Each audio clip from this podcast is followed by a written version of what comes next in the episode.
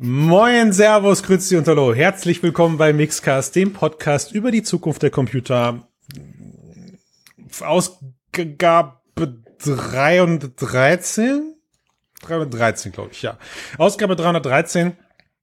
Und ey, Leute, ich sag's euch, das ist wieder einer der Mixcast-Episoden, wo die Leute, die herausgefunden haben, dass es uns mittlerweile auch auf YouTube gibt, eindeutig profitieren, weil sie nämlich gerade ein Gesicht sehen, das es so noch nicht bei uns zu sehen gab.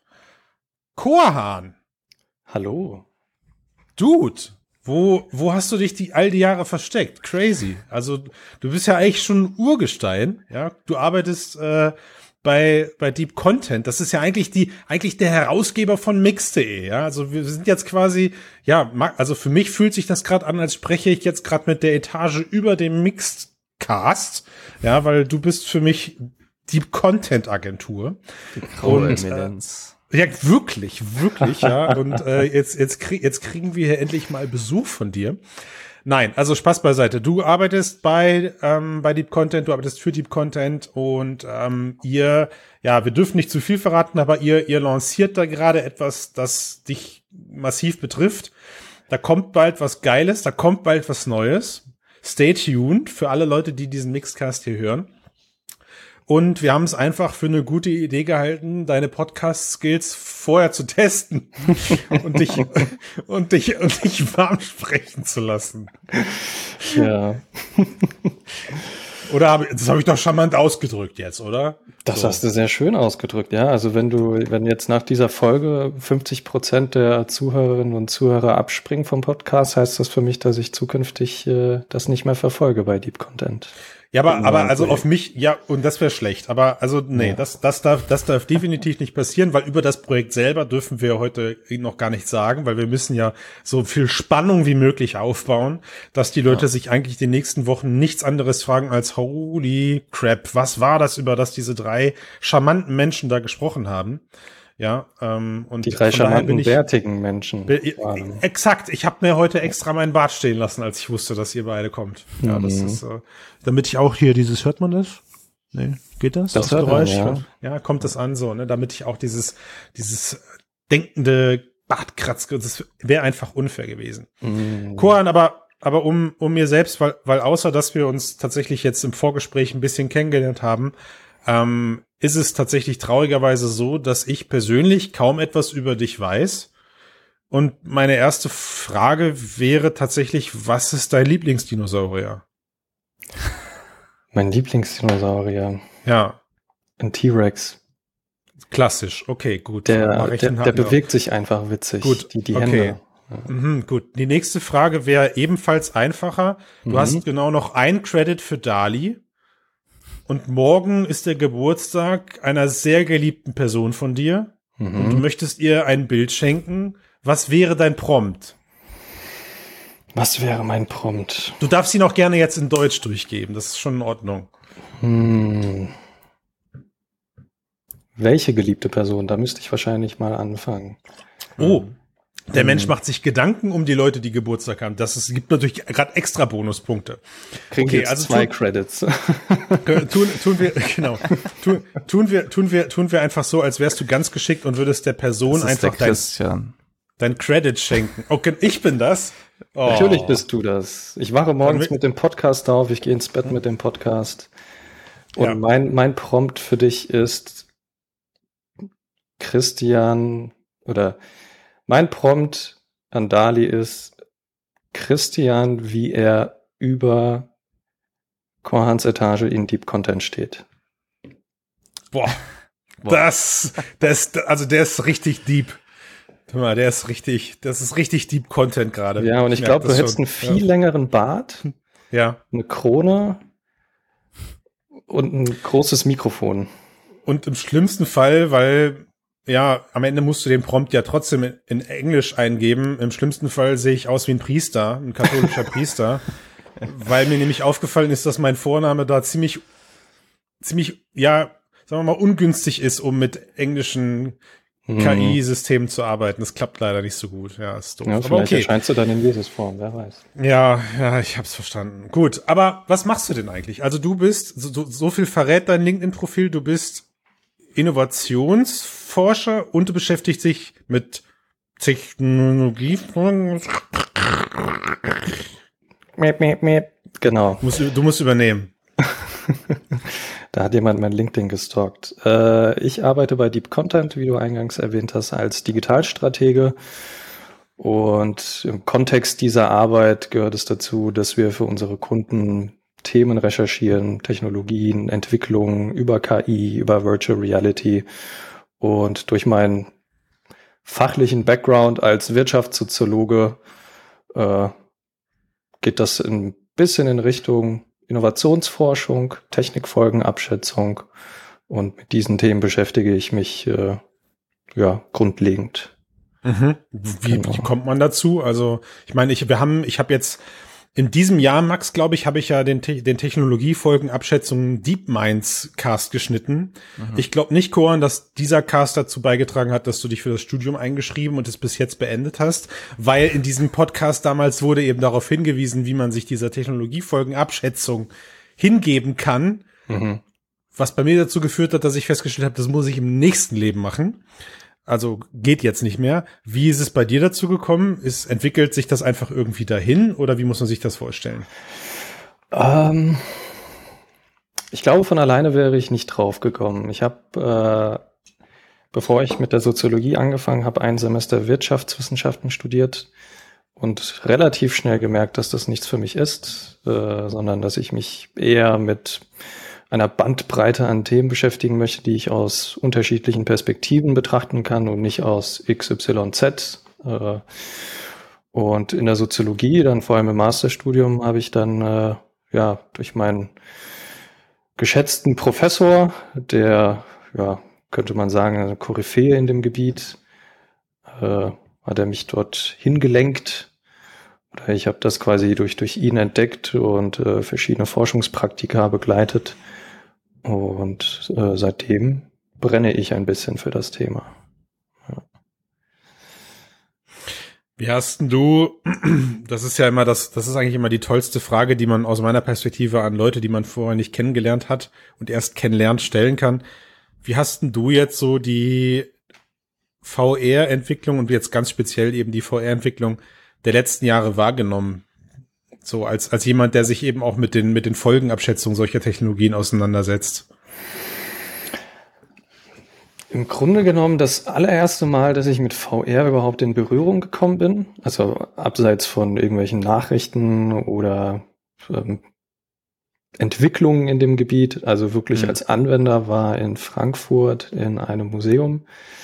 Ähm, da gab es eine Ausstellung und ein Teil dieser Ausstellung äh, war eine Schaukel, die an der Decke hing in einem sehr, sehr großen Raum. Und dann hast du dich auf diese Schaukel gesetzt, die VR-Brille aufgesetzt. Ich weiß leider nicht mehr, welche das war. Das war im Jahr 2017. 2017 mhm. müsste das gewesen sein. Mhm. Da hast du die Brille aufgesetzt und warst in einer 3D-animierten Welt, ein bisschen im Comic-Stil und äh, saß dort auch auf einer Schaukel und dann durch das Schaukeln, durch diese Bewegung bist du immer weiter äh, ja, Richtung Universum, ja, wie sagt man, nicht geflogen, geschwungen. aber geschwungen, geschwungen. Ja, ja, abgehoben. Ja, und dort habe ich gemerkt, so ab, was gefühlt irgendwie so fünf oder zehn Meter waren, ja, als, als ein Mensch, der wirklich äh, panische Angst vor Höhen hat. Oha, alles klar. Dass, dass sich das extrem realistisch ausgewirkt hatte auf mich. Äh, ich war dann dort und noch bevor ich das Universum erreicht habe, ja, in äh, 10, 15 Metern Höhe habe ich das mhm. Ding da abgesetzt und dachte mir, wow, okay, das war jetzt, das war krass. Mhm. Ja, und ähm, mittlerweile habe ich eine Quest 2 die ich für diverse Dinge benutze, für Dokumentation. Ähm, ich habe auch schon mal versucht, mich Höhen zu stellen. Bisher nur im Sitzen. Ich habe gemerkt, im Sitzen klappt es besser, als wenn ich im Stehen bin. Und habe dort einen berühmten Free Climber begleitet. Also begleitet im Sinne von, ich habe, ich stand mhm. quasi mit der Kamera daneben aus, aus dieser Kameraperspektive und es war ein interessantes Erlebnis. Was mir aber aufgefallen ist, dass, vielleicht ist das nur meine subjektive Wahrnehmung, dass aus einer technischen Perspektive, wenn ich jetzt die Kamera, die 2017 erschienen ist, und wann ist die Quest 2 erschienen? Vor einem Jahr? Ein, zwei, zwei, Jahre? Vor zwei, zwei Jahren. Schon, ja. ja, das heißt, es waren drei Jahre dazwischen und da hat sich irgendwie nicht ganz so viel getan. Hm. Das ist jetzt aber nur mein, mein, mein Blickwinkel als Privatanwender, der jetzt mhm. äh, nicht allzu sehr in dem Thema drinsteckt, in der Techno, in der, zumindest im technologischen Teil oder in der Entwicklung, mhm. wie ihr vielleicht, die schon mehrere Headsets ausprobiert haben und auch die mhm. Entwicklung besser beurteilen können. Aber ich hatte das Gefühl, dass da jetzt nicht so eine großartige Veränderung da ist. Ja, was nicht bedeutet, dass es nicht Spaß macht. Mhm. Ganz im Gegenteil, ich finde wirklich trotz dieser Defizite, ja, die grafischen Defizite äh, und auch was, was vielleicht die Performance angeht, dass trotz dieser Defizite man wirklich ein Gefühl hat, als würde man in dieser Welt sein. Mhm. Und das finde ich beeindruckend. Und das hat natürlich auch viele Auswirkungen auf unsere Welt, auf die Zukunft, um vielleicht wieder so ein bisschen den Bogen zurückzuspannen mhm. in Richtung Technikfolgenabschätzung, ähm, wie sich das auf den Menschen, auf die Gesellschaft auswirken wird. Also mhm. ich für mich sehe da potenziell die Möglichkeit, vielleicht damit meine Höhenangst wegzutrainieren, mhm. wenn ich mich dieser Angst mal äh, stellen würde. Aber ja, jetzt habe ich einen langen Monolog gehalten. Ich merke schon, du, du, du wirst mir ebenbürtig, du wirst mir gefährlich. Das ist, ist immer eigentlich, das, obliegt das mir, solche langen Monologe zu führen. Ich, eine, eine Sache, die ich ganz interessant finde, gerade dass du wie, du, wie du selber über deine Höhenangst berichtest, ist, äh, dass ich drüber nachdenken musste. Ich habe dieses Gespräch mal mit jemandem geführt, der, also mit, mit einem Psychologen, mit einem Psych, doch der Psychologe, nee, wer, wer kuriert denn die Höhenangst? Verdammt, wie heißt diese, wie heißt diese Psychotherapeuten. Das, genau, das ist der Psychotherapeut, richtig. Mit einem gesprochen habe, der gesagt hat, er, er hat eher Sorge, dass die Leute sich die falsche Form von Höhenangst in VR-Brillen abtrainieren, äh, weil die Höhe ist nicht echt und es im schlimmsten Fall dazu führt, dass man eben das gesunde Gefühl von Höhe, was ein Mensch ja durchaus besitzen sollte, äh, im, im realen äh, Umfeld dann eben so weit abtrainiert hat, dass man auch da keine, keine milde Vorsicht mehr waltet, sozusagen. Also, dass das, dass die eigene Gefahrenabschätzung dann darunter eher etwas leidet und hm. ist eher da, eher, eher, seiner, seiner Auffassung nach war es eher so, dass man mit dieser äh, sehr sensiblen Gefahrenabschätzung, die der Körper da dann eben ausschüttet, wenn er höher sieht, lernen muss umzugehen, anstatt zu ignorieren. Und er hat so ein bisschen Sorge, dass man durch VR-Brillen eher lernt, dieses Gefühl zu ignorieren, statt damit zu leben. Fand ich interessant, mhm. das Gespräch damals mit ihm. Das also von daher, Kohan, ja. vielleicht, vielleicht begibst du dich trotzdem in professionelle Hilfe und versuchst nicht selber einfach über virtuelle, das wollte ich dir damit mitgeben, weißt du, ich wollte dafür sorgen, dass du nicht selber über virtuelle Schwellen läufst und sagst, guck mal, da passiert ja gar nichts, ich falle ja gar nicht runter. Ja, und wenn du dann das nächste Mal auf irgendeinem Hochhaus stehst, du den Leuten sagst, ich habe meine Höhenangst kuriert, guck. fliegen. Ich kann einfach über die Schwelle treten. ja, aber hey, ich will jetzt auch, will dir jetzt auch nicht zu viel unterstellen. Also das, äh, ich glaube, den gesunden Menschenverstand hast du an der Stelle ja auf jeden Fall. Wer weiß. Gut. Das stellt sich dann heraus. Gut. Also cool, cool finde ich, wie du gerade beschrieben hast, dass, ähm, dass die VR-Brillen sich für dich die letzten Jahre nicht, nicht so richtig weiterentwickelt haben. Ähm, du aber auch keinen festen Gedanken festigen konntest, was denn da jetzt deiner Meinung nach passiert hätte sein müssen. Ähm, weil ich glaube, das ist etwas, was wir gerade an, an, der, an dem Punkt stehen wir gerade alle so ein bisschen. Keiner von uns kann gerade so richtig beschreiben, was denn jetzt die nächste Generation an VR-Brillen wirklich können muss. Aber wenn sie denn dann da ist, sind wir uns alle sicher, dass wir es spüren werden. Also ich, ich für mich selber bin mir bin einig, dass es nicht neue oder dass es nicht nur hochaufgelöste Displays sind, ja. sondern dass es eben eventuell auch Funktionen sind, von denen man momentan einfach noch gar nicht weiß, dass man sie vermisst. Ja, und das, äh, da hoffe ich, da hoffe ich einfach, dass wir, dass du mit deinem Enthusiasmus, den du gerade uns mitgeteilt hast, vielleicht dieses Jahr durch den neuen, durch die neue Generation an VR-Brillen dann äh, so einen Aha-Moment erlebst. Ja. Ich wünsche es uns allen. Das wäre tatsächlich wünschenswert. Wobei ich ja sagen muss, eine Entwicklung, ein Update kam für die Quest 2 raus dieses Jahr, das Handtracking. Und da war ich wirklich äh, hin und weg. Also das Gefühl, zwei Controller, dicke Controller in der Hand zu haben, die einfach wegzulegen. Ja, und dann nimmst du deine Hände und kannst dieses Gerät einfach steuern. Du kannst diese Welt steuern, in der du bist. Und das, das war für mich so ein kleiner Aha-Moment. Hm. Ja, kann ich dir ja. auch nur den letzten Mixcast, den vorletzten Mixcast mhm. empfehlen. Ja, du tust so, als würde ich den Podcast gar nicht hören. Da, da haben Tobias und ich uns weitläufig darüber unterhalten, so was dieses Handtaking. Ich mache Werbung für die Leute, die den Cast gerade jetzt hören und vielleicht vielleicht die vorherigen Folgen verpasst haben. Gut, aber das das das prädestiniert dich natürlich äh, für die Runde, die wir heute haben, weil äh, für die Leute, die jetzt nur am, am Kopfhörer dabei sind und gerade nicht in dieser Runde bei YouTube dabei sind, ich habe natürlich Max total vergessen vorzustellen. Ja, wir sind hier einfach mit Kohan eingestiegen und Max, du bist natürlich auch mit dabei. Ja, hallo. Hallo. Hallo, so, das war's dann auch. Max ist nur wegen seines Bartes hier. Die, die, ich merke das schon, die, die Konstellation heute, die wird gefährlich für dich, Max. ist okay, ja. Du, du brauchst so ein, du brauchst so ein Schild, das, Bühne. Du brauchst so ein Schild, das du hochhebst. Ein Redefuchs. Ein Redefuchs, ja, der ist auch ziemlich gut. Es wäre cool, wenn wir so ein, wenn wir so einen Redefuchs hätten und könnten den so virtuell durchs Bild reichen, weißt du, wie, wie krass wäre das plötzlich für die Leute, die so von unten nach oben und so. Ich müsste dann nur wissen, wer wo bei, bei, bei YouTube, bei in, der, in ja. welcher Videokachel das ist. Boah, das, äh, das finde ich mega. Nein, wir haben uns tatsächlich was ausgesucht. Wir haben uns ein Thema aus der letzten Woche, aus den letzten Wochen rausgesucht, über das ich sprechen wollte und über das ich schon die ganze Zeit rumnörgel, dass ich darüber sprechen möchte, aber ja. irgendwie hat sich keiner gefunden, mit mir darüber sprechen zu wollen. Ergo. Letztes Mal ist uns die Zeit ausgegangen. War das so? Mhm, ja, stimmt. Ja, du hast recht. darüber sprechen, ja. Du hast recht, ja. Du hast recht. Gut, Max, aber jetzt haben wir ja die Zeit dafür. Das heißt, mhm. hol uns doch bitte mal ab. Was, was ist denn jetzt das Thema? Ja, und zwar das ist jetzt schon ein bisschen länger her, aber immer noch spannend finde ich, der ist ähm, der CEO von Midjourney, also einer dieser generativen KI-Systeme, die schöne Bilder generieren kann. Ähm, David Holz heißt der, der ist auch Gründer von, das wusste ich auch nicht, von Leap Motion gewesen, also heute mhm. Ultra Leap hat in einem Interview etwas gesagt, was, was hier und da natürlich Diskussionen ausgelöst hat. Hm. Und zwar meinte er das vielleicht also ziemlich sicher, oder eigentlich sagt er, es ist hundertprozentig so, dass in zehn Jahren man eine Xbox kaufen kann, in der ein KI-Prozessor drin ist, der quasi einfach die Spiele in Echtzeit träumt, wie er das sagt. Mhm. Also natürlich sozusagen als kontinuierliche Weiterentwicklung der Technologie, wie sie jetzt bei Midjourney zu sehen ist.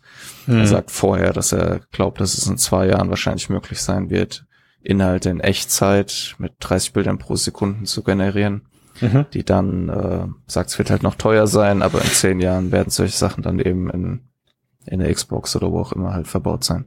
Mhm. Gut. Also das war, das war der Auslöser. Ich habe diesen Artikel gelesen und er hat bei mir so viel Triggeralarm ausgelöst, dass ich mich konzentrieren muss, jetzt nicht mich selber mit Worten zu überschlagen. Ordnen wir das Ganze doch bitte gerade mal ganz kurz ein. Eine Sache, die da ja dran anzuschließen ist, ist die Idee von ihm, Computer Games oder Games generell KI generieren zu lassen. Und wir bleiben jetzt gerade mal auf der Bildebene. Die ist ja erstmal nicht neu. Die hat er nicht erfunden. Da gibt es ja mit Nvidia schon erste gute oder interessante Beispiele, bei der ich, Max, hol mich ab, ich beschreib's mal wie so ein GTA, wo jeder Frame Computer also generiert ist. Es gibt verschiedene ähm, Beispiele dafür. Und ja. ich glaube auch deswegen auch, dass seine Aussage nicht sonderlich also ich glaube, dass da unter Umständen er nicht mit gemeint hat, dass das komplette Spiel damit generiert wird, mhm. sondern dass es eben um die Grafikdarstellung geht. Und das ist ja, etwas, darüber diskutieren wir gleich. Darüber diskutieren wir gleich. ähm, das ist etwas, was man manchmal Neural Rendering oder auch ähm, Neural Graphics hat es jetzt Nvidia kürzlich genannt, äh, nennt. Und das ist einfach die Idee, dass ich sozusagen entweder Teile meiner Grafikpipeline oder die komplette Grafikpipeline durch neuronale Netze oder irgendwelche Technologien, die auf neuronale Netze setzen, halt ähm, ersetze oder die damit verbessere. Und dafür gibt's ja jetzt schon viele Beispiele, worauf du angespielt hast, sind diese, ähm, da gab es zwei Sachen. Es gab einmal wo ein GAN-Netzwerk oder ist ein GAN komplett mit GTA 5 Videos trainiert wurde und dann hat es so Bilder aus GTA mehr oder weniger recreated und dass man halt auch mhm. so ein Highway erkennen können und sowas. Das war eine Sache. Nvidia hat außerdem, das ist jetzt schon wieder drei Jahre her oder so, auch schon oder zwei Jahre mit GANs experimentiert und versucht so ein relativ, wie so ein kleines Spiel, wo du mit dem Auto rumfahren kannst und die Straßenzüge, die halt zu sehen sind, sehen halt quasi relativ realistisch aus, da sie trainiert mhm. werden mit ähm, mhm. Videoaufnahmen, Dashcam-Aufnahmen.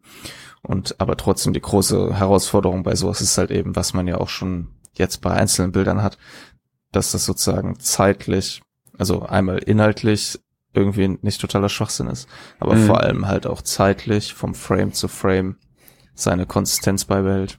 Und das ist mhm. aber sowas, woran geforscht wird. Und okay, aktuell ist es halt so, sorry, ähm, kein Problem. Ja, aktuell ist es halt so, dass man auf jeden Fall auch jetzt auf der SIGGRAPH zum Beispiel sieht, dass diese neuronalen Rendering Tools, die kommen halt jetzt auch an die, zu den Endverbrauchern in gewisser Weise oder zu, zumindest zu den Entwicklern, Entwicklerinnen, in denen halt, keine Ahnung, mit sowas wie Nerves, wo halt 3D-Szenen in neuronalen Netzen gespeichert werden, ähm, oder eben andere KI-Tools, die mir helfen, effizienteres Raytracing oder Path Tracing mhm. durchzuführen und sowas. Und da, mhm. wen, wen das interessiert dazu, gibt es ja auch eine DeepMinds-Folge ja. mit einem Nvidia Research. wir machen so viel gute Werbung heute für unsere eigenen Produkte, das ist so gut. wir werden bald so, das ist alles nur wegen dir, Kohan, damit wir von oben her gelobt werden. Okay, also Max, ich, ich würde, bevor du, bevor du noch weitere interessante Sachen sagst, zwei Dinge, die mir gerade ähm, besonders hängen geblieben sind. Zum einen hast du gerade gesagt GAN-Netzwerk, dann hast du dich korrigiert mit GAN. Ist das so ungefähr so, als wenn ich sage äh, ja. LCD-Display? Ja. Ja. Okay, alles klar, sehr gut. Das, das, das ist wichtig für mich. Also beim nächsten Kaffee-Smalltalk, wenn jemand GAN-Netzwerk sagt, darf ich ihn klugscheißermäßig korrigieren und sagen, Alter, es heißt nur GAN, weil das N steht schon für Network. Hm. Tipptopp, okay. Die zweite Sache, die du gesagt hast, war, womit diese KI-Systeme gerade zu kämpfen haben, ist die Persistenz der Bilddarstellung. So, absolut, absolut richtig. Also das heißt, was passiert? Man sieht das gerade bei diesen Demo-Videos, die gerade existieren, mit diesem Auto, wo man durch einen Straßenzug fährt. Von Frame zu Frame verändert sich diese Stadt. Man erkennt als Mensch immer noch, dass es eine Stadt ist, aber Baum, der, der Baum kann von Frame zu Frame plötzlich komplett unterschiedliche Züge annehmen, komplett unterschiedlich aussehen und mich würde unheimlich gerne interessieren, wie man solchen KI-Systemen überhaupt grundlegend beibringt. Also es, es, braucht ja ein Input, nämlich hey, du steuerst jetzt dieses Auto oder in, der zentrale, das zentrale Bildelement deiner Szene ist dieser schwarze Klotz und das, das Input, den Input, den du jetzt gerade bekommst, liebe KI, sagt dir an, wie du diesen, diesen schwarzen Klotz durch deine bildgenerierte Szene nach vorne schiebst. Lass uns da aber gerade mal nicht drauf konzentrieren, weil ich möchte von dir wissen, und das kann ich nicht einschätzen, äh, Holz spricht ja davon, dass es zukünftig Konsolen geben wird, die diese Welten komplett generieren. Und wir waren gerade bei persistent, bei Persistenz. Welchen Vorteil habe ich als Computerspielstudio, wenn ich mir um die grafische Darstellung keine Sorgen mehr machen muss, wenn sie aus der Retorte kommt? Also das kriege ich gerade irgendwie nicht, nicht, nicht gegriffen. Also ich muss, ich muss mir Gedanken machen darüber, ein Level aufzubauen, ein, eine, eine Welt aufzubauen, die im Idealfall, oder nein, nicht im Idealfall, meiner Meinung nach, bei allen Personen gleich aussehen soll, weil ich möchte ja, dass jeder Mensch das gleiche Spielerlebnis hat. Wir reden nur über die Optik gerade, ja, wirklich. Ähm, und welchen Vorteil habe ich zu sagen, ich baue diese Welt jetzt nicht aus Polygonen selbst, sondern ich lasse sie Bild für Bild und Frame für Frame die KI generieren. Ja, dahinter steht natürlich die Idee, dass das sozusagen ähm, Ressourcen sparender ist, also dass wir fotorealistische Darstellungen halt erreichen können, die letzten Endes von den, von den verbrauchten Ressourcen im Verhältnis zu der Grafikdarstellung besser dastehen, als wenn du es halt versuchst mit einer klassischen GPU und klassischen Rendering-Verfahren durchzuführen. Hm. Aber wie würde ich jetzt, wie würde, und es ist also wirklich, ich, das sind keine, keine rhetorischen Fragen, die ich mir irgendwo schon mhm. selber beantwortet habe, aber wie würde ich jetzt so einer KI überhaupt mitgeben, wie ein, eine GTA-Map aussieht. Also dass, dass wenn halt der wenn, wenn der Kohan links abbiegt in der generierten Straße, dass der dieselben Häuser sieht, wie wenn ich auf meiner KI-Xbox in die Straße abbiege. Genau, wie also, funktioniert das? Who knows? Deswegen sagt er ja in zehn Jahren. Aber, Gut, das ist klar. Ja. ähm, aber ähm, eine gute oder eine, eine Möglichkeit wäre sowas, was wir jetzt bei Google mit Immersive View sehen. Ne? Also, mhm. dass du halt sozusagen sowas wie Nerves nutzt oder es gibt ja auch Varianten von Nerves, die besonders schnell sind oder die besonders große Areale abdecken können. Dass du mhm. letzten Endes halt ein Video, du fährst halt durch San Francisco, nimmst mhm. alles in Video auf und repräsentierst diese Inhalte in neuronalen Netzwerk, was es dann halt ausspielt und dein Input mit dem Controller bestimmt sozusagen, welche Kamerafahrt durch diesen, durch dieses Ding halt erstellt. Also diese, diese Nerves und sowas, diese Geschichten, die sind ja schon ziemlich gut darin mittlerweile. Man könnte es mit Fotogrammetrie halt vergleichen, ne? Mhm. Im Prinzip. Also es ist halt eben ähnlich, aber nicht genau das gleiche. Hat andere Vorteile noch, aber ja. Das heißt, du, das wäre eine Möglichkeit, du speicherst das in gewisser Weise in dem neuronalen Netzwerk und spielst es dann halt aus. Aber du speicherst halt eben nicht so, ja, hier sind meine Texturen, hier ist meine mhm. Geometrie und sowas, sondern es ist halt eine, in gewisser Weise sowas wie eine, eine Repräsentation von so einer Point Cloud halt. Okay. Mit AGB-Werten also, und so. Es, es formt sich so langsam eine Vorstellung von, aber es ist wirklich, also ich meine, Holz macht es sich ja auch recht einfach.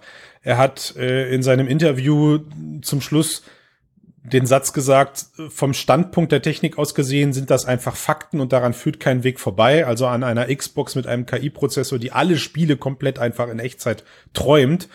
Äh, und er hat dann auch zum Schluss gesagt, das ist eben momentan noch ein, eine völlig unvorstellbare Software, wofür seiner Meinung nach einfach jetzt jetzt schon eigene Startups gegründet werden müssten. Also so, so er, er, er, er lagert das dann so aus. Er sagt, ey, ich kümmere mich hier gerade um Bildgenerierung und äh, mit Bildgenerierung kann ich mir das gerade ganz gut vorstellen. Aber ich rede ja, er, er redet ja von kompletten Spielen ja. und da, also, da, was man halt da, noch sagen muss, ist das, was ich jetzt mit diesen Nerves erzählt habe, ist halt quasi ein Beispiel, wenn du sagst, du willst fotorealistisch was repräsentieren. Klar. Ja. Du kannst aber natürlich theoretisch auch sowas wie ein, also ein, Geo, ein geometrisches Grundgerüst schaffen, wo du sagst, das ist jetzt dein Level, aber die Inhalte, die visuell dann darüber gelegt werden, das ist dann eher, du hast quasi wie so ein Framework und der mhm. KI-Prozessor nutzt sowas wie generative KIs, die halt diese Wände und was sie sich irgendwie mit, mit Bildmaterial sozusagen zukle zukleistern.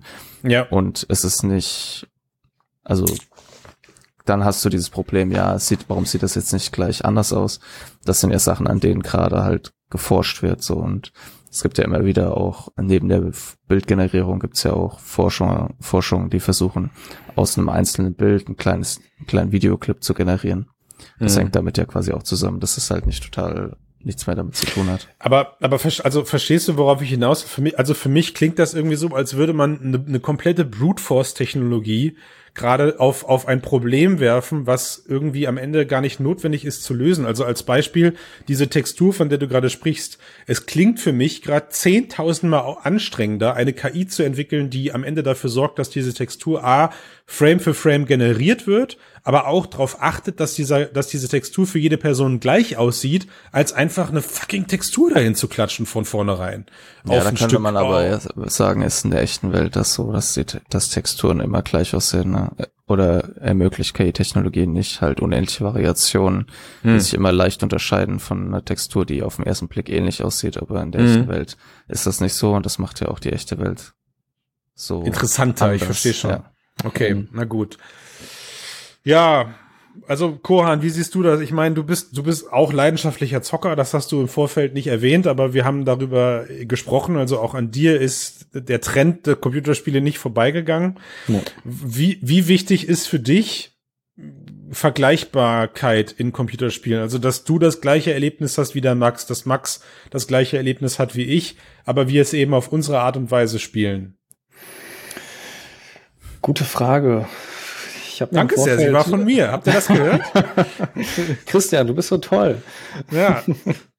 Meistens sagen Leute gute Frage, wenn es keine gute Frage war. Von daher du bist aufgeflogen. Aber gut, bitte sehr. Gehen Nein, ich finde, ich finde, es ist tatsächlich eine gute Frage. Und vielleicht muss man da aber auch ein bisschen in die Vergangenheit zurückgehen. Ähm, das, ich weiß nicht, ob es jetzt gut vergleichbar ist, aber das allererste Spiel, was ich gespielt habe, war Age of Empires 2. Und da hast du ja auch schon gewissermaßen eine intelligente Lösung dahinter, die in jedem Spiel eine komplett randomisierte Karte für die entsprechenden Spieler entwickelt, die für mhm. alle auch gleich aussehen. Mhm. Ich glaube, bei Diablo 2 gab es das auch schon, spätestens bei Diablo 3, dass du jedes Mal, wenn du in eine Höhle oder in eine Welt dich begibst, dass diese sich unterscheidet von anderen Spielerfahrungen, die du vielleicht ja. mit einem anderen Charakter gemacht hast. Und ich glaube, Anfänge gab es bereits und ich glaube, da kann man mit dieser KI entsprechend drauf aufbauen. Aber was die Vergleichbarkeit für mich angeht, ich glaube, das ist gar nicht mal so wichtig. Ja, zumindest was, was die Grafik angeht. Weil wenn du als Gamer eine Spielerfahrung haben willst, dann solltest du ja eigentlich froh sein, wenn diese Spielerfahrung komplett auf dich zugeschnitten ist. Hm die visuelle Welt. Das ist aber nochmal ein anderes Tor, was du gerade aufmachst. Ne? Also, dass du vorher ein paar psychologische Fragen beantwortest und das Spiel dann eben die Straßenzüge oder dass das Spiel dann am Ende so aussieht, wie, wie dein Social-Media-Profil es gerade hergibt. Ja. Nee, nee, so weit musst du ja gar nicht gehen. Aber die, die, die Frage, wenn, wenn, wenn man es schafft, diese Grafik mit der, mit dem Plot des Spiels zu koppeln, dass mhm. jede Entscheidung, die du im Spiel triffst, auf wen du triffst, mhm. auf welche oh. NPCs oder oh. äh, welche Waffen du trägst, äh, ja. äh, jetzt, jetzt sind wir schon gleich bei Waffen, aber ähm, je nachdem, wie du selbst dein Spiel spielst, dass sich das Spiel auf dich anpasst oder an dich anpasst. Also ja, also wir müssen, wie gesagt, es ist ein schmaler Grad. Ne? Wir, wir ja. müssen aufpassen, was, wo wir, wo wir uns jetzt gegen verwehren und wo wir definitiv der Meinung sind, das ist hilfreich, weil das, was Holz, also der Midjourney CEO ja sagte, war, so er redet von dem absoluten Maximum, ja, eine eine Xbox, die einen KI-Chip hat, die alle Spiele komplett Computer generiert oder KI generiert und sie kommen eben, also im Prinzip, er, er, er, er du, Max, du hast gesagt, er hat das Wort träumt verwendet, ja?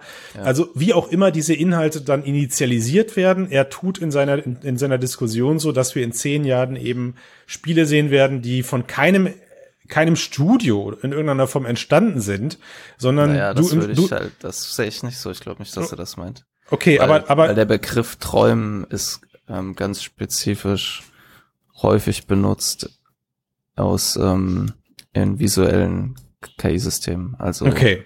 Okay. sowas wie okay. Deep Dream zum Beispiel.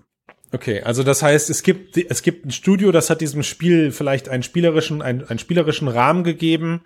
Ich glaube, ähm, es geht ihm halt wirklich nur darum zu sagen, hey, rein technisch gesehen ja. werden GPUs nicht mehr so eine große, also GPUs und klassische Rendertechnik nicht mehr so eine große Rolle spielen. Studios ja. haben immer noch die Kontrolle darüber, was genau dieses System dort wie und warum generiert. Ja. Aber die Technologie dahinter ist halt eben Neural, okay. Neural Rendering. Und ich glaube, ich das, da hat er recht, weil du siehst ja, ich meine, Nvidias DLSS ist, ist erst der Anfang. Da mhm. kommen, es werden so viele KI-Sachen in Zukunft in Rendering halt eingesetzt werden. Mhm. Vielleicht okay, also ich merke schon, Jahre, aber, ja. ich merke schon, der, der Holz ist ein Fuchs. Man muss einfach so schwammige Vorhersagen treffen, dass man in zehn Jahren dann sagen kann, ja, also genau das meinte ich vor zehn Jahren. Also äh, im, im Kern, wenn es jetzt dann eine Xbox gibt, die äh, bleiben wir mal bei dem Beispiel, was ich greifen kann. Es gibt eine vordefinierte Polygonwelt. Diese Polygonwelt besitzt Attribute, Straße, Busch, Baum, äh, Wand, Himmel und die KI bekommt aber die Aufgabe, die Texturen dafür eben in dem Moment zu generieren, wenn ich durch die Polygonwelt fahre. Also sie, die äh, Studios machen sich nicht mehr die Mühe, diese Welten noch mit Texturen zu versehen, sondern diese Texturen werden in dem Moment generiert wenn die Bildgenerierungs-KI die Aufgabe, die, die Information bekommt, es ist gerade Mitternacht, es ist gerade Morgensonne, es ist nebelig. Ja, Koran, du hast gerade gesagt, der User hat diese Welt in gewisser Form verändert. Vielleicht habe ich das Haus links von mir in die Luft gesprengt und es existiert nur auf meiner Xbox gerade in der Anzahl an Polygonen, wie ich es eben zurechtgeschossen habe. Und die KI kümmert sich darum, dass das Ganze eben geil aussieht. Alles klar, tipptopp, sagt der Holz. Genau das habe ich gemeint. Chick, Haken dran. Okay. Verstanden. wo es, wo es, wo es mir drum ging, war, ne, was mich auf die Palme gebracht hat, war halt diese, diese, war diese deine Anmaßung. Inter deine Interpretation, dass er denkt, ja. dass du dachtest, komplett, sich das an. komplett. Ja, also das ist, ja auch, das ist ja auch okay, weil wir, wir können das ja mal positiv formulieren, nämlich, also wenn man über diese grafisch, grafische Darstellung hinausgeht und vielleicht mehr auf das, was auch äh, Koran angesprochen hat, ist die Frage, was kann künstliche Intelligenz abseits dieser grafischen Darstellung denn für Spieldesign, für Spielerlebnisse mhm. leisten? Mhm. Ja, ich bin da aber ein bisschen auf Christians Seite. Ich habe den Holz auch so verstanden, dass es über die reine Grafikgenerierung, über die Echtzeit-Grafikgenerierung in Spielen, in bestimmten Parametern, in Polygonen, in dieser Anzahl, diese Texturen, mhm. dass es darüber hinausgeht. Und dass wirklich vielleicht nicht komplette Spiele, aber zumindest komplette Teile von Spielen komplett darin generiert werden können. Es muss ja auch, es könnte ja auch, also ist ja relativ ergebnisoffen interpretierbar, wie du gesagt hast, was der Holz meint. Es könnte ja auch sein, dass er damit meint, dass man ein Spiel spielt und auf einmal kommt eine Zwischensequenz, die eigentlich gar nichts mit dem Spielumfeld an sich zu tun hat, in dem man sich als Spieler bewegen kann, sondern eine Zwischensequenz generiert. Die ich weiß nicht, wenn ich das letzte Mal eine Zwischensequenz in einem Spiel gesehen habe, aber okay. Also ich verstehe auf jeden Fall, worauf du hinaus willst dass du, dass du eben sagst, bestimmte Inhalte werden eben aufgegriffen und dann basierend auf dem generiert, was vorher passiert ist, welche Parameter ich eben bekomme. Also ja, ähm, tu, tun wir mal gerade so, dass wir diese Frage hier in dem Cast jetzt in dem Moment nicht lösen können, außer wir holen uns Holz eben selbst da rein und zerpflücken den armen Kerl. Ähm, aber was wir ja aufgreifen können, ist die grundlegende Idee, die er geformt hat und können sie zu etwas machen, wo du gerade eben versucht hast, Max, das Ganze in diese Richtung zu lenken. Welche Bereiche kann man sich denn eben vorstellen? Ja, und ähm, das ist, das ist für mich so ein Punkt, wo ich zum Beispiel für mich ganz klar entscheiden kann, Computerspiele haben für mich mittlerweile ein, ein, eine, eine, eine optische Ästhetik erreicht, wo ich Stand heute gar nicht mehr brauche. Ja, also ähm, ich, ich freue mich tatsächlich mehr über Spiele, die künstlerisch ansprechend daherkommen und mich von dem Art-Design eben her noch überzeugen, als dass sie super realistisch oder super cool aussehen. Aber was ich in jedem dieser Spiele, und da blicke ich vor allem natürlich auf die ganzen großen Titel, die einen möglichen Open-World-Charakter mit sich bringen, was ich vermisse, ist halt eine glaubhafte Welt. Und da würde ich einfach gerne mehr sehen. Also angefangen bei der, der, der Interaktion mit NPCs, ähm, bis hin zu tatsächlich physikalischen Ereignissen. Und da, da muss momentan immer noch von Studioseite her mit ganz vielen fiesen Tricks ja, gearbeitet Smokes werden. Smokes and Mirrors. Smokes and Mirrors, ja. Ja, ich habe ein bisschen äh, das neue Spider-Man mir angeguckt. Ja. Und da ähm, habe ich so eine schöne Szene gesehen, wo wo der dann auf so einer so Zaun saß und unten haben so welche Basketball gespielt. Mhm. Und während die Basketball gespielt haben, saßen da so fünf Eichhörnchen die immer so mhm. auf dem gleichen Muster im Kreis gelaufen sind. Ja.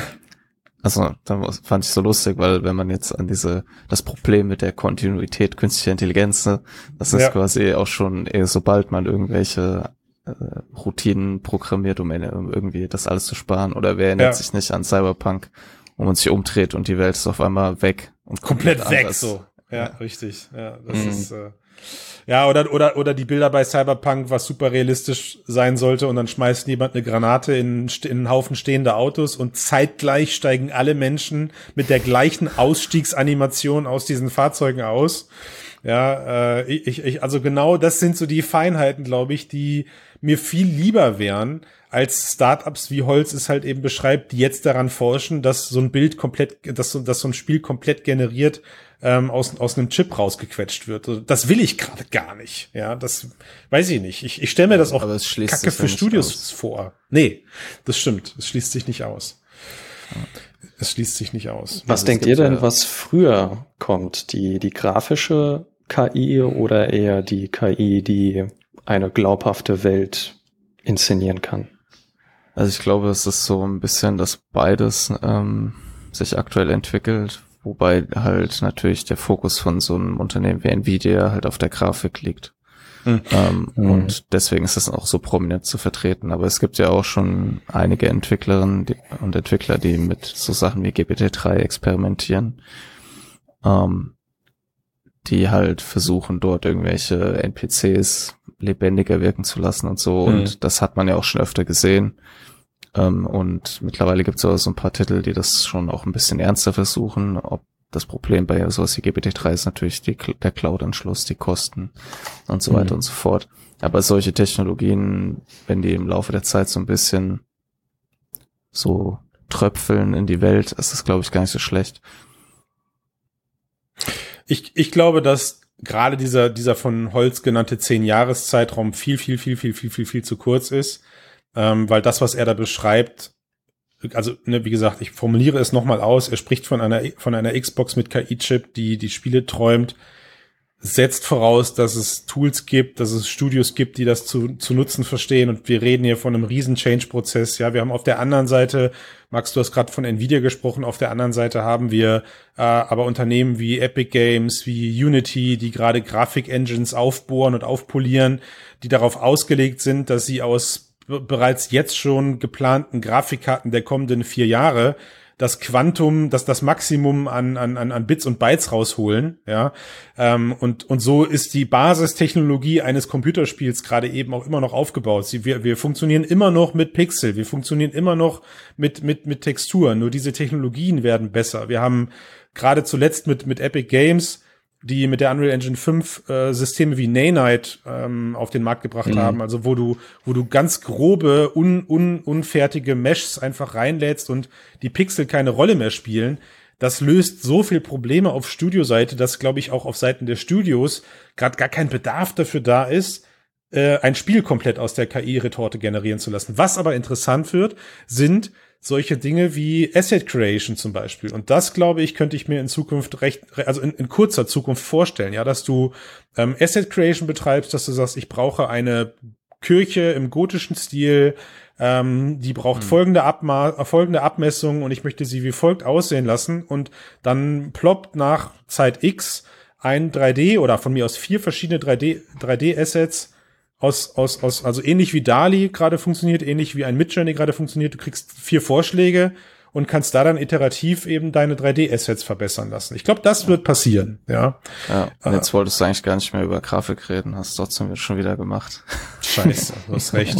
Ja, du hast recht. Ja, was ich, ähm, ja, ja gut, halt Moment, weil ich, weil ich, weil ich das also als, weil ich das als erstes sehe. Koran ja. hat ja gefragt, wo, wo wir es als erstes sehen. Mhm. Also wenn ich, äh, dieses Worldbuilding äh, und diese, wo du meintest, dass das wo so ein bisschen ist das, was du dir wünschst.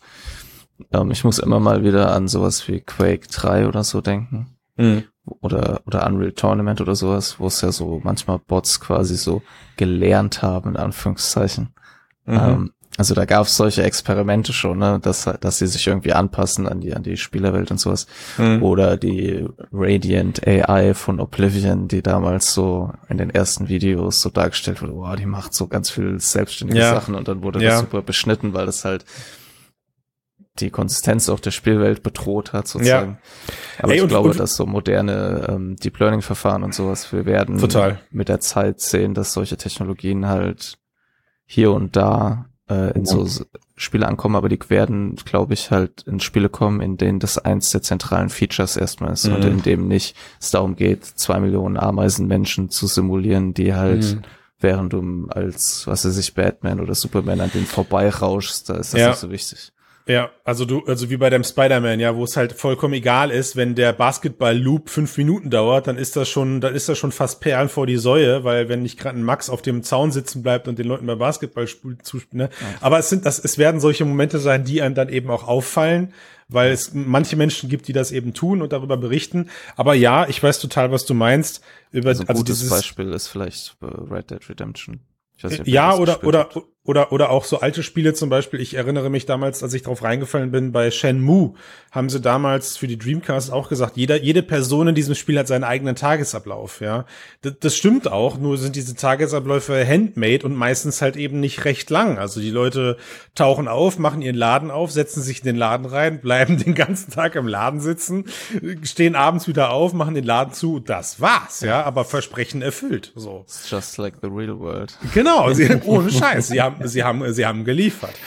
Und, ähm, und, und das sind natürlich Momente, wo ich immer wieder merke, da bin ich ein Kind im Herzen, weil bei jedem Open-World-Titel, zuletzt Red Dead Redemption, ja, wo du dann so die ersten kleinen, kleinen Informationshäppchen rausbekommst, bis hin, wenn das Spiel dann draußen ist und sich Leute in ellenlangen YouTube-Videos die, die die Mühe machen, diesen Leuten zu folgen und den, den Tagesablauf äh, eben nachzu, nachzuverfolgen. Ähm, ist es aber tatsächlich am Ende auch hier wieder so, wie du es gerade sagtest, wenn es kein zentrales Spielelement ist, ist es irgendwo auch verschwendete Rechenleistung, traurigerweise. Ja, ja aber ich glaube, also, wenn man über so eine glaubwürdige Welt oder sowas spricht, da wird es solche Experimente sicherlich geben. Die werden mhm. am Anfang dann nicht unbedingt glaubwürdiger sein als die handcrafted Sachen, aber mhm. natürlich das Potenzial haben, dass du sie besser skalieren kannst. Ja. Ähm, eine Technologie, die ich glaube, die vielleicht auch interessant ist, ist, ähm, ich habe ja über GPT-3 und so gesprochen, also und da verbindet man ja erstmal damit, dass man zu einer Person geht und mit der spricht und die antwortet halt halbwegs so immer irgendwie anders, aber es passt immer zu dem, was man sagt. Und ich weiß nicht, ob ihr den Artikel gesehen habt, den Matthias geschrieben habt und eine Woche vorher hatte ich fast den identischen Artikel noch geschrieben, da von Google zwei Paper rauskamen, die sehr ähnlich waren. Und zwar, da ging es um den Einsatz von großen Sprachmodellen in der Robotik. Mhm da quasi, und das jüngste jetzt war das ähm, Say Palm heißt es, glaube ich. Und die Idee ist, dass ich quasi in diesen ganzen Loop von einem Roboter einfach ein Großsprachmodell reinklatsche, so dass mhm. ich sozusagen mit dem sprechen kann, in Anführungszeichen. Und dieses Sprachmodell generiert Roboteranweisungen. Mhm. Das heißt, es ist im Prinzip ein Übersetzer von meinen äh, meinen natürlich sprachlichen Inhalten zu so einem mhm. Roboter Langu Language, die dann dem Roboter sagt, geh dahin, mach das und das und das. Mhm. Und wenn der Roboter aber zum Beispiel irgendwie, wenn ich sage, geh dahin, hol die Cola-Dose, es fährt dahin und sagt, es, es sieht halt keine Cola-Dose, dann sagt es, hey, hier ist keine Cola-Dose. Das kriege ich dann quasi als Feedback. Dann kann ich sagen, ja, dann gib mir die andere Dose. Dann generiert das Sprachmodell, die Anweisung macht das. Und da diese Modelle ja zu so einem gewissen Grad so eine rudimentäre Reasoning Capability haben, mhm. also super, also und die ist nicht sehr konsistent und das ähm, hat nichts mit Reasoning zu tun. Mhm. Aber manchmal funktioniert. Könnte ich mir vorstellen, dass so eine Technologie könnte ich dann sozusagen einsetzen, um auch so NPCs nicht nur mich mit denen zu unterhalten, sondern man könnte das einsetzen, um deren Routinen sozusagen. In der Welt zu beeinflussen, meinst du? Mhm. Ja. Okay, das verstehe. würde dann aber auch bedeuten, um, um das jetzt mal ein bisschen weiter in die Zukunft zu denken, losgelöst von Games, dass Boston Dynamics äh, hat ja jetzt angekündigt, an KIs zu arbeiten, was sie vorher anscheinend nicht gemacht haben, dass du statt eines NPCs dann im echten Leben einen Roboter vor dir hast, der auf dich und deine Umwelt reagiert und sich entsprechend verhält.